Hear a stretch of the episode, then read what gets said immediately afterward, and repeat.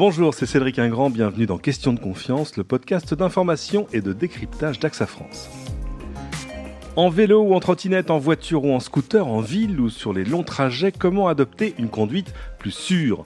Que votre permis de conduire date d'il y a un an, un mois ou du milieu du XXe siècle, nous sommes tous un peu responsables de la sécurité sur les routes, des routes qui sont en train de changer avec les nouveaux modes de mobilité et les dangers qui vont avec, avec aussi de nouvelles lois plus répressives. Cette année, on en parle dans cet épisode avec un expert, il est président d'AXA Prévention. Bonjour Eric Lemaire. Bonjour. Éric Lemaire, ça fait maintenant 120 ans, je suis allé vérifier hein, le, décret instituant la carte grise, date de mars 1899, donc un peu plus de 120 ans qu'on a des voitures sur nos routes. Pour autant, la notion même de sécurité routière, finalement, elle est beaucoup plus récente. Oui, elle est récente parce que euh, jusqu'à la guerre, la Deuxième Guerre mondiale, c'est vrai qu'on ne parlait pas trop de sécurité routière.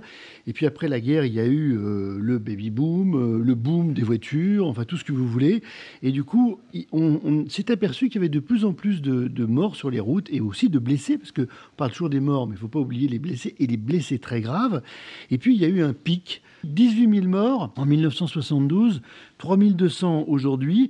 La répression a marché la prévention fonctionne. Et il ne faut pas oublier une chose importante, c'est qu'en 1993, l'obligation a été faite pour tous les assureurs auto, il y en a environ 150 en France d'actifs, tous les assureurs auto devaient consacrer 0,5% de leur prime euh, responsabilité civile mmh. à des actions de prévention.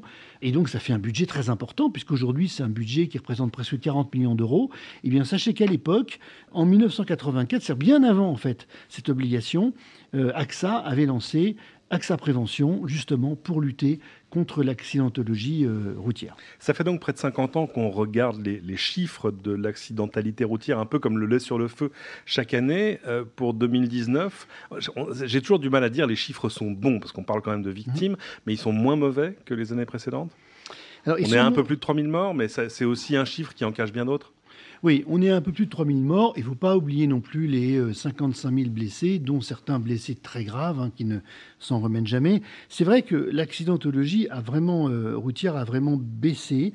Euh, et, aujourd'hui, on, peut noter, donc, enfin, on pourrait presque dire que c'est une victoire, ces 3200 morts, mais vous savez que l'objectif des gouvernements a toujours été un peu, d'ailleurs, ce qui est le cas en Angleterre. C'est un pays qui nous ressemble beaucoup, l'Angleterre, en fait, par le nombre d'habitants, etc. On est à 2000 morts. Là-bas, ils ont eu des mesures très importantes. Ils ont eu aussi des publicités extrêmement euh, frappantes, extrêmement anxiogènes. Euh, voilà, Alors, ce qu'on ne fait peut-être pas assez. En tout cas, ils sont plus disciplinés vraisemblablement que les Français parce que ça fonctionne mieux. Et c'est vrai qu'en 2018 euh, et en 2019 aussi, la baisse est donc assez importante et il faut la souligner parce que c'est l'effort de tous. Quand on parle d'accident de la route, évidemment, on pense d'abord instinctivement à la voiture, mais, ça nous fait oublier les deux roues et les piétons qui payent un, lourd tribut à ces chiffres-là. Les deux roues, c'est quelque chose qui malheureusement est très inquiétant. Pourquoi? Parce que ça représente, si vous regardez surtout les motards et les scooteristes, moins de 2% du trafic, donc c'est très peu finalement, mais c'est 23% des tués, et 23% des tués sur les dernières années, parce que ça reste assez stable, c'est environ 750 morts, donc c'est pas rien. Et euh, malheureusement, ça reste euh, toujours stable, ce chiffre, euh, et on verra peut-être, si on parle prévention, qu'est-ce qu'on peut faire aujourd'hui pour aider à améliorer ce chiffre. Pour les piétons, alors ce sont évidemment les acteurs les plus vulnérables aujourd'hui sur la chaussée. Ce que l'on regarde, euh, c'est que c'est quand même 15% de la mortalité routière, donc c'est pas rien, ça fait près de 500 morts par an. Malheureusement, c'est une population qui continue à être extrêmement touchée. Et puis surtout, lorsqu'il y a changement de temps, lorsqu'il y a changement d'heure, lorsqu'il y a notamment euh, l'arrivée de ce mois d'octobre autour de la Toussaint, où on n'y voit plus très bien, et on voit que beaucoup de piétons euh, se font renverser parce qu'ils ne s'habillent pas en couleur claire.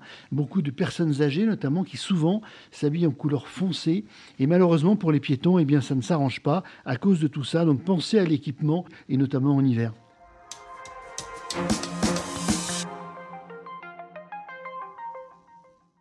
Les, causes majeures d'accidents, elles, n'ont pas changé finalement si on écoute euh, la gendarmerie, c'est-à-dire euh, on est toujours face à l'alcool, euh, la vitesse, l'inattention, mais, mais les formes que tout ça peut prendre, elles, elles ont évolué. Alors c'est vrai que les grandes causes, c'est l'alcool et la vitesse. C'est à peu près 30% euh, des morts euh, euh, chacune, et ça reste malheureusement assez stable. Et puis quand on travaille avec les forces de l'ordre, on s'aperçoit qu'il y a une troisième cause, c'est ce qu'on appelle d'une façon très générale l'inattention.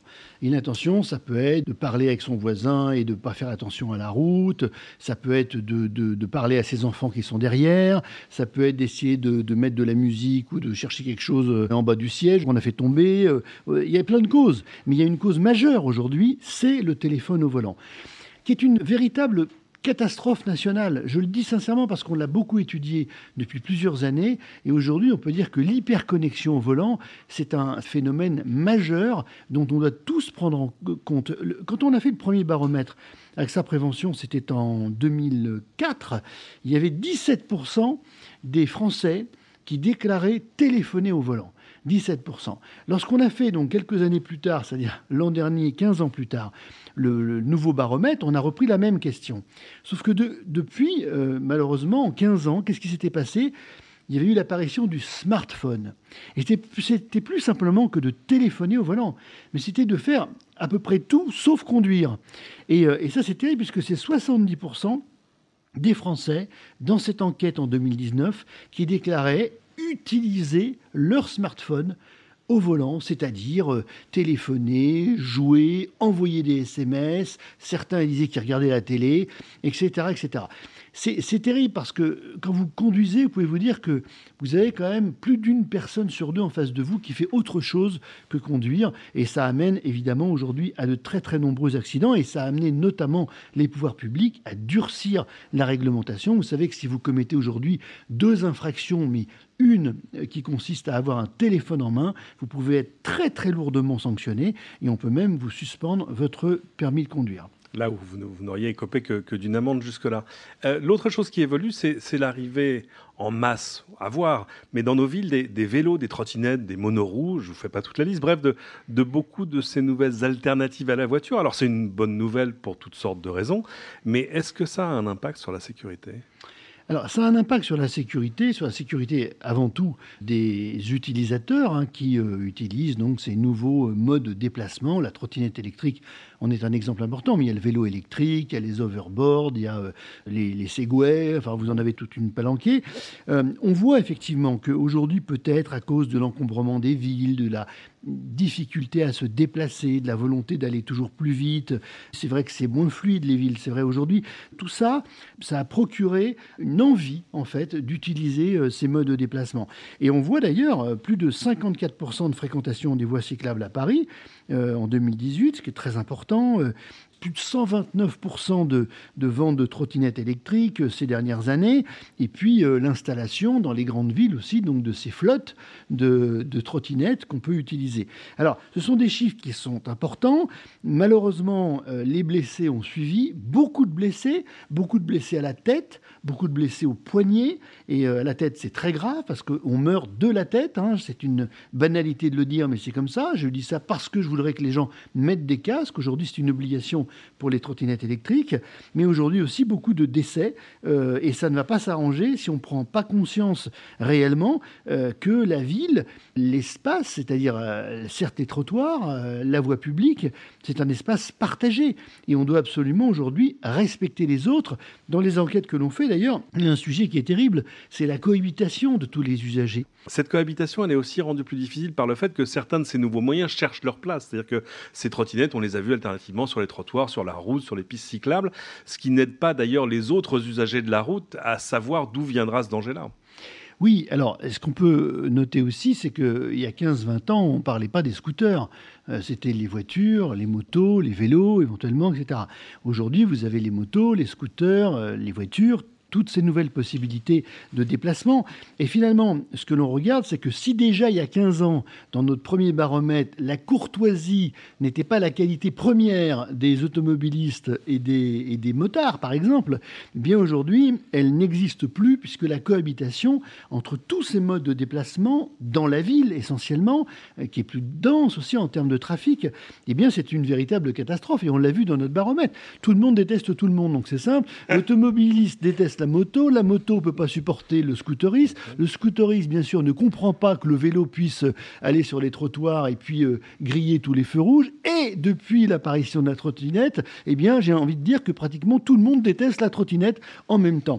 Voilà. Donc là, je crois qu'il y a un petit côté euh, responsabilisation, éducation, courtoisie qu'il faudrait renforcer parce que, sincèrement, aujourd'hui, dans la ville notamment, ça devient une jungle pour se déplacer. La trottinette, évidemment, c'est un peu la, dernière arrivée. Pour ces usagers-là aussi, il y a des, des, conseils plus spécifiques, différents de ce qu'on aurait pu dire à des usagers euh, de vélos électriques, par exemple? Oui, pour la trottinette, euh, bon, il y a eu une loi qui a été votée donc en octobre dernier avec une réglementation euh, très claire. On ne peut plus circuler sur les trottoirs quand on a une trottinette électrique, euh, donc on doit emprunter des pistes cyclables. S'il n'y a pas de pistes cyclables, il faut essayer de bah, déjà de faire attention à soi parce que c'est quand même très compliqué. Vous avez beaucoup de villes aujourd'hui qui n'ont pas de pistes cyclables, hein, des villes moyennes par exemple. Ne pensez que, que à Paris. Voilà. Après, il faut aussi porter un casque, il faut être visible. donc il y a beaucoup de choses comme ça. Moi, je recommande vraiment euh, aux trottinettistes, d'ailleurs, qu'ils soient électriques ou pas, parce que certains, même sans être électriques, vont très très vite, euh, de faire extrêmement attention à eux, de faire attention aux piétons. Ça devient aussi quelque chose de très problématique, cette cohabitation sur les trottoirs. Et c'est vrai, de porter, si c'est possible, un casque et des gants, et pourquoi pas un gilet de sécurité pour se signaler, parce que on voit que la majorité des accidents, eh bien, c'est des sujets de visibilité, de vitesse et de chute quand on n'a pas euh, de carrosserie. Et c'est comme pour les motos, on peut revenir dessus. Euh, c'est vrai que la moto aujourd'hui, euh, la carrosserie du motard, c'est son casque c'est son gilet airbag, qui est un truc quand même formidable. Euh, c'est ses gants, bien sûr. Et puis c'est ses bottes ou des chaussures de protection. Quand je vois euh, en scooter ou en moto euh, des garçons qui sont en, tongs ou des jeunes filles qui sont en talons aiguilles, je me dis, mais ils ne se rendent pas compte. Un tout petit choc et ça peut être une catastrophe pour des années et des années.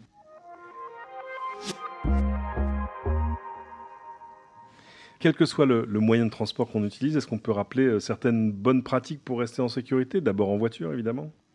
Les bonnes pratiques sur les trajets longs, euh, elles sont simples quand vous êtes euh, en voiture. La première chose, c'est de respecter, bien sûr, les limitations de vitesse. Euh, la deuxième, c'est de ne pas utiliser son téléphone. La troisième, dont on ne parle pas beaucoup, c'est de conduire en étant dans un état physique correct. Vous savez, l'accident le plus probable au moment des départs en vacances, je vais vous le décrire, il est très simple. C'est papa qui a fait toute une journée de travail qui se dit je suis en pleine forme, je vais prendre la route en rentrant à la maison. Alors évidemment, il est énervé parce que il a fallu la veille faire les valises, préparer son véhicule, etc., retrouver les affaires qui étaient cachées dans la cave. Bon bref, ça, sent le vécu tout ça. Voilà. Et là, il part euh, le soir euh, et puis évidemment, il n'a pas mangé, donc il s'arrête vers 11 heures euh, dans un restaurant d'autoroute et là, il prend un énorme repas parce qu'il a évidemment très faim et puis en plus, il se dit comme ça, j'aurais vraiment bien mangé, je vais tenir jusqu'à 5-6 heures du matin, le temps d'arriver euh, à la montagne. Et là, vers 13 heures, vers 1 euh, heure du matin, pardon, pas 13 heures, mais il s'endort. Et ça pourrait être le même cas d'ailleurs vers 13 heures, parce que le phénomène euh, physiologique à ce moment-là est le même. Le corps a besoin de se régénérer, de se reposer, et vers une heure, deux heures du matin, eh bien, il y a une cassure qui se fait. Et là, il y a énormément d'accidents mortels sur autoroute, puisqu'on sait que la somnolence et puis l'endormissement au volant, c'est la première cause d'accidents mortels. Donc là, je passe un message très très important. Attention à cette journée de travail, à cette fatigue. Mais aussi, attention à ce que vous mangez. Et on a réussi euh, récemment avec le docteur Salman à réaliser une étude pour une autre association euh, de la Fédération française de l'assurance sur qu'est-ce que l'on mange, qu'est-ce que l'on doit manger? C'est sûr que si on fait un gros repas avec des frites, de la viande, un bon dessert au chocolat, et puis on boit un petit coup par là-dessus, c'est très très mauvais et ça n'aidera pas en pleine digestion. Vous serez aussi dans le moment difficile et donc tout ça se passe également après le déjeuner. Donc ça c'est très important aujourd'hui. Alors après pour les deux roues, euh, c'est très simple. Euh, il faut penser évidemment à s'équiper forcément à respecter les limitations de vitesse, à respecter les autres. Je pense que c'est très important de, le répéter et on ne le fera jamais assez. Et pour les piétons, c'est sûr, et c'est tout ce qu'on a dit, de bien traverser au passage piéton, de faire attention lorsque la luminosité change, de porter des vêtements clairs si c'est possible, et puis d'arrêter d'écouter de la musique quand on marche. Enfin, déjà aujourd'hui, avec tous les véhicules électriques, on les entend même plus arriver. Alors si en plus vous avez de la musique dans les oreilles, eh ben, c'est quasiment du suicide lorsque vous traversez la route. Donc faites très attention à tout ça. Bien, si vous écoutez ce podcast alors que vous êtes en vélo, merci d'écouter ce podcast, mais peut-être écouter la suite et la fin euh, une fois arrivé à destination. Éric Lemaire, euh, tous ces conseils, on peut les retrouver en ligne quelque part? On peut les retrouver sur le site axaprévention.fr. Il y en a plein, il y en a sur plein d'autres sujets de prévention aussi. Merci beaucoup, Éric Lemaire, d'être venu à ce micro. C'est la fin de cette émission. Merci à tous de l'avoir suivi. Pensez à vous abonner sur votre plateforme de podcast préférée et, à l'occasion, à cliquer sur 5 étoiles et surtout à nous laisser vos commentaires qui aideront d'autres que vous à découvrir cette émission. Et à bientôt pour une nouvelle question de confiance.